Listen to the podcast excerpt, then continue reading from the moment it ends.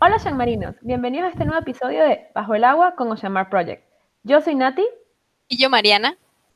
Y nosotros nos enamoramos del océano a través del buceo, y juntas queremos enseñarte lo que significa ser un oceanmarino y llevarte un poco de conservación a donde sea que nos estés escuchando. Hola Marinos, bienvenidos a otro capítulo más con Bajo el Agua con Oceanmar Project. Hoy estamos con los chicos de Angel Shark Project, con Michael, quien nos va a hablar un poco del proyecto, y de este tiburón tan emblemático de las Islas Canarias. Hola Michael, ¿cómo estás? Cuéntanos un poco de ti. Mi nombre es Michael, eh, yo soy biólogo marino.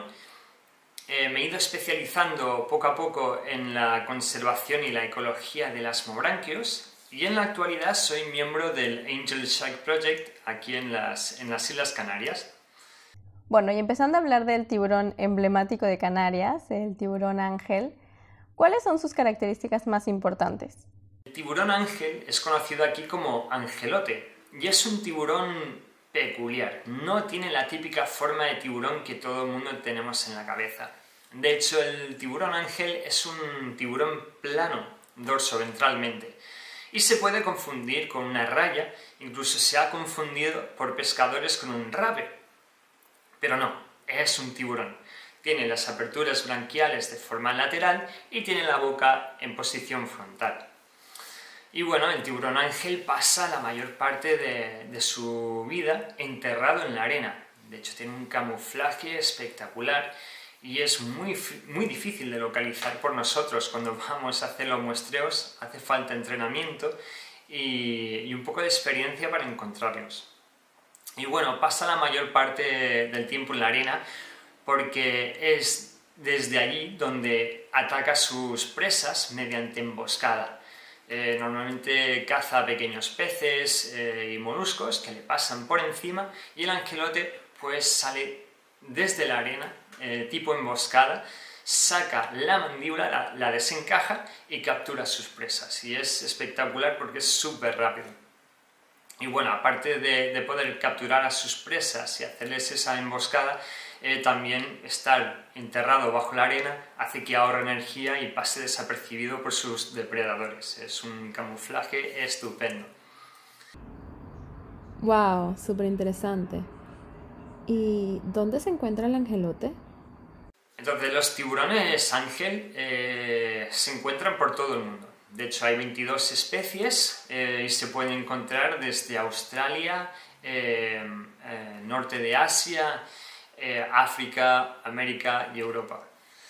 Lo que pasa es que de estas especies hay muchísimas de ellas que están ahora mismo en algún peligro de amenaza. Y, nada, nosotros eh, trabajamos eh, específicamente con una especie que es la escuatina escuatina un tiburón que se ve regularmente aquí en las Islas Canarias, donde sigue habiendo una población, parece ser más o menos estable. Pero eh, en su rango de distribución original, que era el mar Mediterráneo, mar Negro, el mar del Norte, eh, llegando hasta el mar Báltico, pues en el resto de su distribución su población ha bajado muchísimo y de hecho hay sitios donde prácticamente está extinto o no se han avistado eh, ejemplares en, muchísimos años. ¿no? Y solo quedan ciertos puntos donde, donde se les sigue viendo de vez en cuando, sobre todo por pescadores, y esos sitios son pues, en algunos puntos de Irlanda, en, en Gales, Libia, hay una, una, población allí, de la que hablaremos un poco más tarde, y después también en Grecia y Córcega, pues de vez en cuando hay avistamientos, sobre todo por parte de pescadores. Ya, ya les digo que aquí en Canarias es donde tenemos la mayor población conocida hasta el momento. Y mucha gente viene a posta a las islas para bucear y, ver a este tiburón tan, tan raro, tan extraño y tan amenazado. ¿Y cuáles son los riesgos más grandes del tiburón ángel? Entonces sí, el, el, angelote desapareció de gran parte de su distribución original y desapareció sobre todo por culpa de, la pesca. Eh, y la pesca sobre todo la pesca de arrastre. Esa pesca que es una gran red que va por el fondo eh, arrastrando y recogiendo todo lo que encuentra por su, por su camino. El angelote, como he mencionado antes, es un tiburón que se entierra en la arena y pasa la mayor parte del tiempo allí. Claro, cuando una red le pasa por encima, el angelote sale nadando, pero cae en la red inevitablemente. Y este tipo de pesca, por desgracia, es muy común en el Mediterráneo, norte de Europa, y, ha sido una de las, de las causas principales de su declive.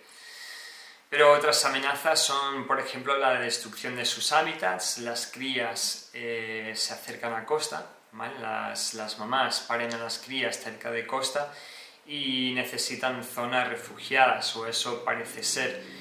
Entonces, claro, destruir zonas críticas para su supervivencia también es un problema para ellos, igual que lo es em, una falta de, alimento. Si nosotros pescamos eh, peces, que son el alimento de, los angelotes, pues también sería una causa de amenaza. Pero principalmente eh, su, su, declive ha sido por la pesca y sobre todo por la pesca de arrastre. Y cuéntanos un poquito de qué es el Angel Shark Project y cómo nació. El Angel Shark Project nació eh, a causa de, de la falta de conocimiento que hay sobre esta especie. Fueron eh, dos chicas, Joanna Barker y Eva Meyers. Eva es de Alemania, Joanna de, Inglaterra. Y las dos se fijaron en Canarias, en, la población de angelotes que hay aquí, y se dieron cuenta pues, que había mucha información que faltaba sobre la especie. Y decidieron empezar a colaborar para, para montar este proyecto y eh, averiguar más simplemente sobre el angelote como parte de su formación. Y bueno, yo creo que ellas no imaginaron que el proyecto iría creciendo tanto y llegara al nivel en el que está hoy en día, ¿no? Eh, y todas las conexiones que, que tiene el proyecto ahora mismo. ¡Wow! ¡Qué interesante! ¿Y cómo funciona el marcaje y la ciencia ciudadana en este proyecto y en este caso? Entonces, em, al principio el Shark Project empezó eh, recopilando información por parte de eh, la ciencia ciudadana, ¿no? usando la ciencia ciudadana, sobre todo los buceadores recreativos. Entonces empezaron a hablar con centros de buceo, clubes de buceo y buceadores para buscar los sitios mm, donde se veían angelotes con más frecuencia, los sitios y las estaciones del año. Una vez recogido algo de información y con una mejor idea de dónde se estaban viendo angelotes, se decidió empezar con un proyecto de marcaje. Y se empezaron a marcar los angelotes con unas marcas como estas. ¿vale? Esta marquita de aquí, no sé si la ven bien, pues nada, esta marca tiene nuestra página web puesta y un código identificativo, un código numérico específico. Cada angelote lleva uno de estos con un número independiente. Y para cada isla hay un color diferente. Bueno, pues el angelote lleva esto, con los adultos es en la segunda dorsal, ¿vale? Justo al lado de la, en la segunda aleta dorsal en la cola, mientras que a los juveniles, que son los angelotes de menos de 40 centímetros, se les ponen estas chiquititas, ¿vale? Y en vez de en la cola, al lado de la aleta dorsal, lo que se hace es ponérsela en la aleta pectoral, estas marcas chiquititas. Ya les digo, estas marcas tienen un, código y la idea es que después de ser marcados, que estos tiburones puedan ser avistados por buceadores, bañistas, incluso pescadores que los capturan accidentalmente. Pues nada, eh, tenemos un mapa online donde estas personas que encuentran al angelote marcado pueden registrar su avistamiento y pueden decirnos dónde han cogido al angelote con la marca. También nosotros vamos varias veces al, año eh, a diferentes puntos de, estudio que tenemos y vamos buscando ¿no? angelotes marcados y tomando datos cuando los encontramos. Y la verdad es que ha sido todo un éxito. el, este estudio de marcaje está siendo un éxito y seguimos eh, recibiendo avistamientos de, angelotes marcados. O sea, lo que está nos está dando y proporcionando información muy valiosa acerca de eh, la fidelidad del sitio, de cuánto se quedan en ciertos sitios, cómo se mueven, la estacionalidad, de cuánto tiempo se queda en un sitio y qué meses son más frecuentes de ver. Toda esa información nos la está dando el marcaje. E incluso con, con los juveniles, el marcaje de juveniles, lo que nos está aportando también es eh, tasas de crecimiento. Cuando cogemos un juvenil un año después eh, de ser marcado, podemos medirlo y pesarlo para ver cómo ha variado ¿no? su cuerpo, cómo ha cambiado y eso también es, es información muy importante para la conservación de la especie. Qué interesante, han hecho muchísimas cosas. ¿Y cómo han evolucionado los estudios y el proyecto? Pues sí, el, proyecto no, no, se quedó simplemente en este proceso de marcaje. Eh, hay muchos actores involucrados y que tienen que ser partícipes de la conservación del angelote. Por ejemplo, los pescadores. Los pescadores saben que no deben pescar los angelotes. El angelote lleva protegido ya desde el 2009 por una ley europea, eh, otra regulación del 2017 y desde el 2019 lleva eh, y está dentro del catálogo nacional de especies amenazadas. Y los pescadores son muy conscientes de que no deben pescarlo. Pero claro, accidentalmente pueden haber capturas. Pues tener eh, esa conexión con, con, la, con la comunidad de pescadores es muy importante, ya que nos proporcionan datos muy interesantes que como buceadores pues, desconocemos, ya que suelen pescar en zonas donde los buceadores no llegamos, a profundidades mayores y a sitios donde no se suele bucear. Y bueno, es importante eh, que se sientan parte ¿no? de la conservación del angelote y, que se sientan partícipes y que entiendan la importancia de, la especie y de, del angelote y la población que tenemos aquí en Canarias para la supervivencia de la especie. También dentro del proyecto tenemos una línea de investigación con unas marcas acústicas, eh, diferentes a las marcas visuales. La marca acústica es una marca que emite una señal en una frecuencia, como una onda por el agua, y luego tenemos unos receptores que recogen esas señales cuando un angelote pasa cerca. Este estudio está implementado en la Reserva Marina de la Graciosa, Allí tenemos nueve receptores en total distribuidos alrededor de la, del archipiélago, de la reserva marina, y tenemos, creo que eran más de 80 angelotes marcados ya con eh, marca acústica. Y bueno, los resultados están siendo espectaculares. Eh, tenemos, por ejemplo, un, macho de angelote que en un año dio la vuelta entera a la isla de la Graciosa y pasó por un montón de receptores nuestros.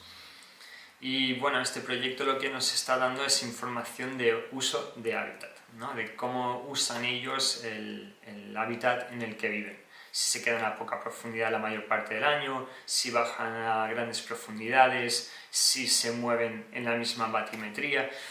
Eh, un montón de información interesante que se está estudiando ahora mismo y que esperamos presentar el año próximo. Y bueno, después tenemos dentro del proyecto eh, algunos eventos como es el Count the Angels, el recuento de angelotes, donde juntamos a clubs, centros de buceo, eh, buceadores independientes para ponernos a buscar angelotes de forma coordinada durante tres días, eh, tres, perdona, cuatro días. Y es una forma de intentar hacer una estimación de la población de angelotes a la vez que eh, hacemos divulgación eh, a lo grande ¿no? de, del angelote y la importancia que tiene. Y la verdad es que es un evento súper bonito. Este año eh, será la cuarta edición y esperemos eh, que participen todos los centros de Canarias. Y bueno, tampoco me, se me tiene que olvidar que aparte de la parte divulgativa y de, de ciencia, también es muy importante para nosotros que, que toda la información que saquemos eh, sirva ¿no? para la protección y la conservación del angelote. Por tanto, también trabajamos con la administración, eh, con los gobiernos locales, el de las islas, con el ministerio, para eh, que se implementen medidas de conservación, ¿no? que toda esta información se use para hacer un mejor manejo de las áreas donde viven los angelotes y que se proteja y se conserve de, forma más efectiva. Y es una parte muy importante del proyecto también. Wow, ha crecido muchísimo el proyecto, qué cool. Eh, ¿Y cuáles han sido los descubrimientos a través del proyecto? ¿Qué, qué es lo que han encontrado? Eh, han habido un montón de descubrimientos y eh, cosas que hemos averiguado de los angelotes. Eh, por ejemplo, con los juveniles ya tenemos confirmadas tres áreas de cría. Zonas en las que las mamás van, paren a las crías y luego las crías se quedan ahí. ¿vale? Zonas donde las crías se quedan porque tienen alimento, porque tienen protección, tienen unas condiciones determinadas que les permiten pues, crecer en ese lugar de forma segura. Y entonces, pues nada, son zonas críticas para la especie y son zonas donde estamos haciendo un mayor esfuerzo para el estudio y la, protección.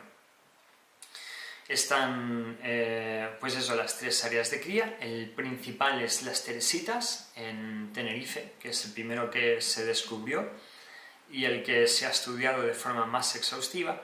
Pero luego tenemos en eh, Fuerteventura una playa que se llama El Castillo, otro que se llama El Puertito, y también en Lanzarote tenemos una playa que se llama Playa Flamingo, que ya han sido confirmadas también como zonas de cría.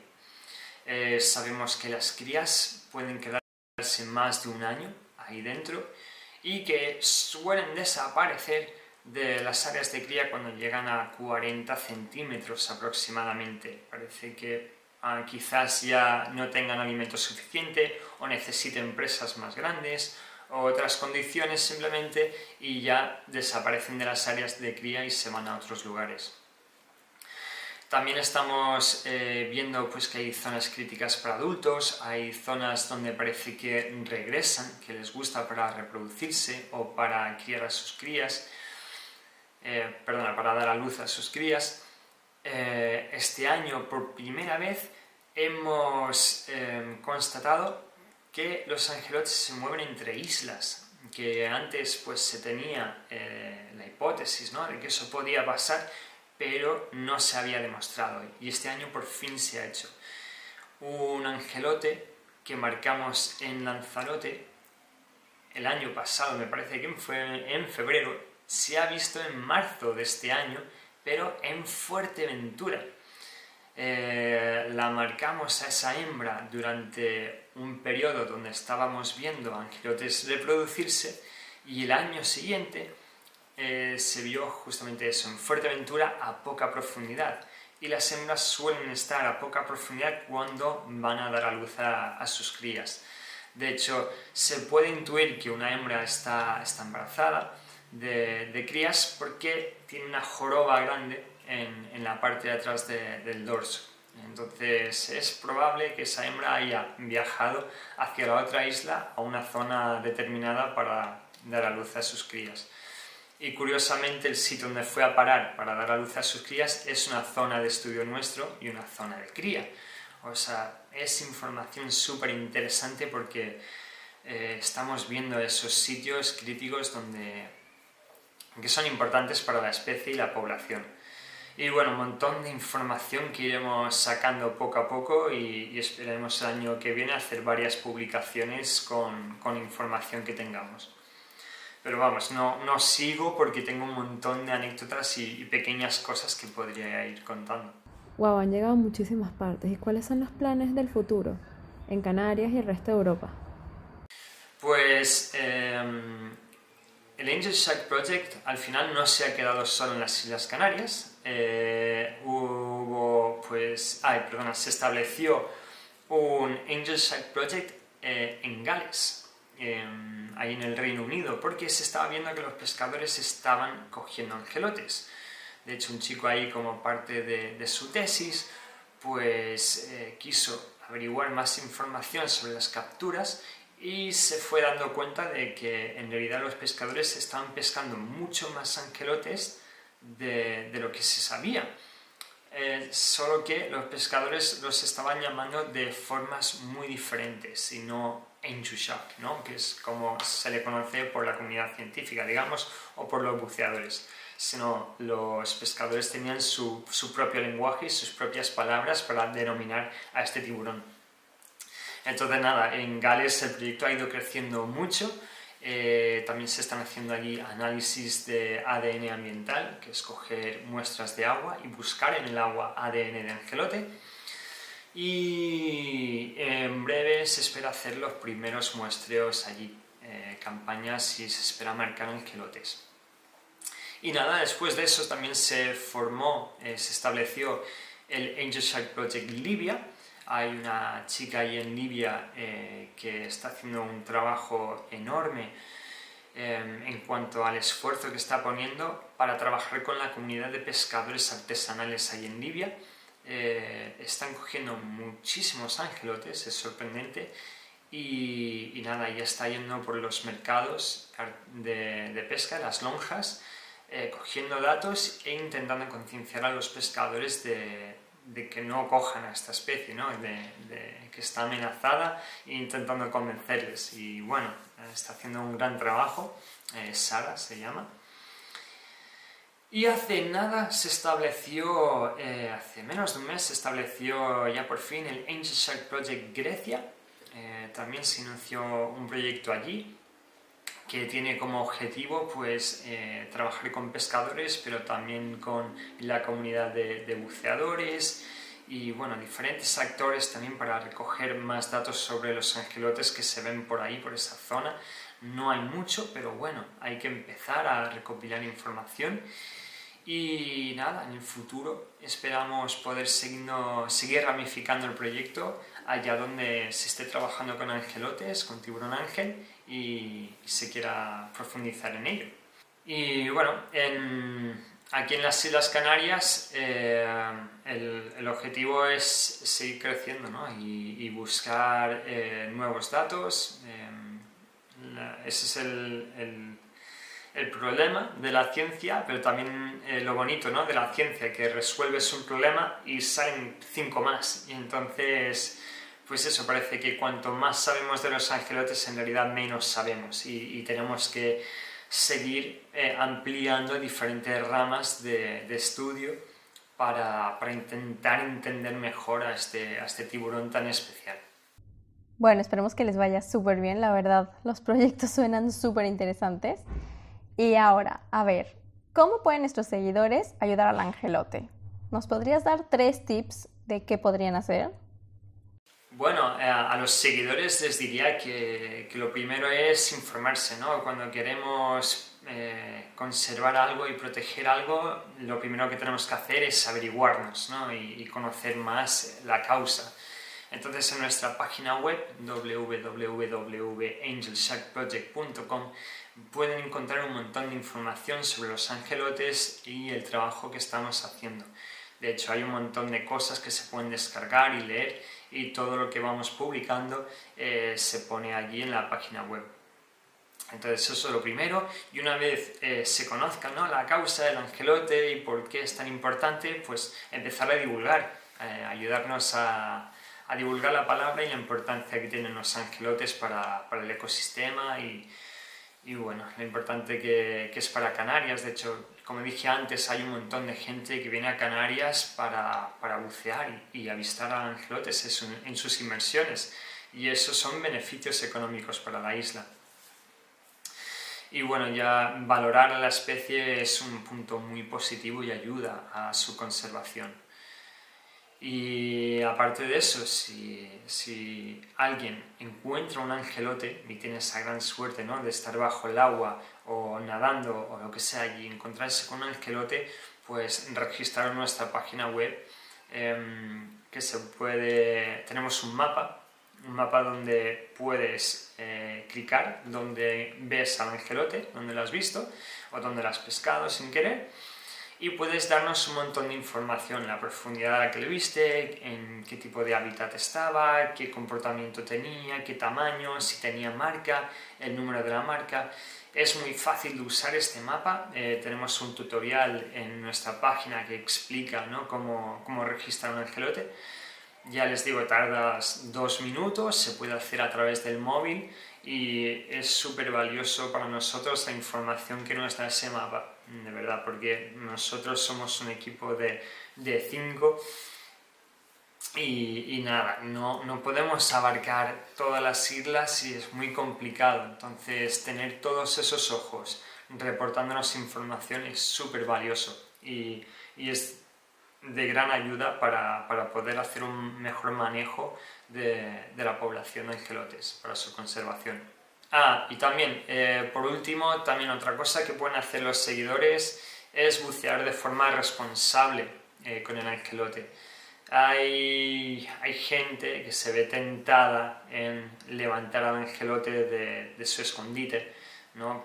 Como le gusta estar enterrado, pues claro, eh, está con la arena y quizás no sea lo más atractivo verlo así y no sacas una foto preciosa. Entonces hay mucha gente que se siente tentado en darle un empujoncito, ¿no? O desenterrarlo, quitarle la arena encima para provocar eso, que, que se ponga a nadar. Y bueno, esto tiene sus consecuencias. El angelote va a un sitio determinado a descansar por algo, ¿no? Si, está enterrado en un sitio es porque ahí tiene comida, es un sitio bueno de descanso, por las corrientes, por lo que sea, pero ha elegido ese sitio por una cuestión. Si lo levantamos se tiene que poner a nadar y buscar otro sitio. Entonces, si hacemos eso constantemente, aparte que el angelote gasta mucha energía, energía que tiene que recuperar cazando, y si le hemos quitado de un sitio donde tenía eh, buenas presas, quizás se vaya a otro que no sea tan, tan bueno. Eh, por poner un ejemplo, ¿no? Entonces, eh, no, el angelote no, no debe de gastar esa energía extra y es muy importante, pues eso, eh, que no le perturbemos. De hecho, ahora mismo, como está en, la ley ¿no? de especies amenazadas, en el catálogo de especies amenazadas, eh, perturbarlo, de hecho, es, delito ahora mismo. El angelote está en la misma categoría que el lince ibérico. Entonces, eh, por muy tentados que estemos, si vemos un angelote enterrado, manos quietas, lo observamos con cuidado, ¿vale? Y, y nada, no lo perturbamos. Eso, eso es muy importante. Y bueno, ahorita para terminar la pregunta que le hacemos a todos nuestros entrevistados, ¿qué haces tú para ayudar al océano? A ver, ¿qué hago yo para ayudar al océano? Eh, bueno, a mí me gusta mucho la, fotografía submarina, eh, es como mi hobby, pero también lo uso para divulgar y concienciar sobre el medio marino. Me encanta sacar fotos y luego, pues eso, publicarlas y con información sobre lo que he visto bajo el agua. Creo que es una, una parte bonita de divulgación que, que, ayuda un poco a la gente que no puede tirarse al agua a ver lo que hay ¿no? en el mar, todos esos tesoros, esos colores, esas especies, esas imágenes tan espectaculares. Em, otra forma que tengo de, de ayudar eh, o a poner mi granito de arena es intentar consumir pescado de forma sostenible. Yo no soy un gran amante de, de comer pescado, pero cuando lo hago lo intento hacer siempre de, fuentes de pesca sostenibles, que sea de pesca artesanal. E intento comer eh, pescado que esté pues, en la línea, en, los niveles más bajos ¿no? de la cadena trófica. Eh, por ejemplo, sardinas, caballa, eh, cosas mmm, que tengan grandes tasas de, de renovación y que no estén muy, muy explotadas. Eh, por ejemplo, no comer grandes depredadores, atún, eh, medregal, eh, mm, mero, por ejemplo. Intento, pues, especies que, están en, algún tipo de peligro, pues intento evitarlas, aunque, aunque están, están bastante ricas, hay que reconocerlo. Y nada, por último, pues, ¿qué más hago yo? Ah, pues otra cosa que hago, eh, pero creo que sale natural y de todo el mundo debería ser natural, es eh, si estoy en el medio marino o estoy en la playa, eh, recoger los residuos que veo dentro de la medida de lo posible, pero si estoy debajo del agua y de repente me veo una bolsa de plástico flotando, veo cualquier tipo de residuo, pues ya que estoy invadiendo ese medio, pues qué menos que hacer el esfuerzo de retirar eso, ¿no? que, que alguna de mi especie, eh, por culpa suya, acabado allí. Entonces, pues nada, intentar recoger en la medida de lo posible los residuos que veo debajo del agua, eso siempre ayuda y, aunque sea el gesto, ¿no? De que otra persona te vea hacerlo y quizás te copie. No vas a solucionar el mundo, pero es un gesto, yo no me, no me puedo, no puedo ver algo en el agua, un, un plástico, ya les digo, y, y, dejarlo allí, ¿no? Me sentiría fatal, tengo que ir, cogerlo y ya está, aunque sea por el karma, ¿no? y pensando en el karma. Y nada, eso es eh, lo que hago yo principalmente y bueno, intentar conservar naturaleza con mis conocimientos y, y mi dedicación. Bueno, Michael, pues muchísimas gracias, la verdad, qué interesante todo el proyecto, lo que están haciendo y, qué lindo que ayuden al tiburón. Nosotras que hemos buceado aquí en Canarias un montón, la verdad nos encanta, es precioso y claro que lo queremos ver protegido, entonces apoyamos mucho su proyecto y los admiramos también un montón. Así que sigan así y mucho éxito en el futuro y muchas gracias por toda la información que nos diste. Muchas gracias por invitarme a hacer esta entrevista y a poder eh, enseñar un poco más sobre los angelotes y nuestro trabajo. Y nada, eh, que muchas gracias y espero que, que hayan disfrutado. Y cualquier información, ya saben, pueden ir a nuestra página web y saber mucho más, ¿vale? O escribirnos un correo y también les contestaremos. Bueno, pues muchas gracias. Chao. No te olvides que solo cuidaremos lo que conocemos y conoceremos lo que nos enseñen.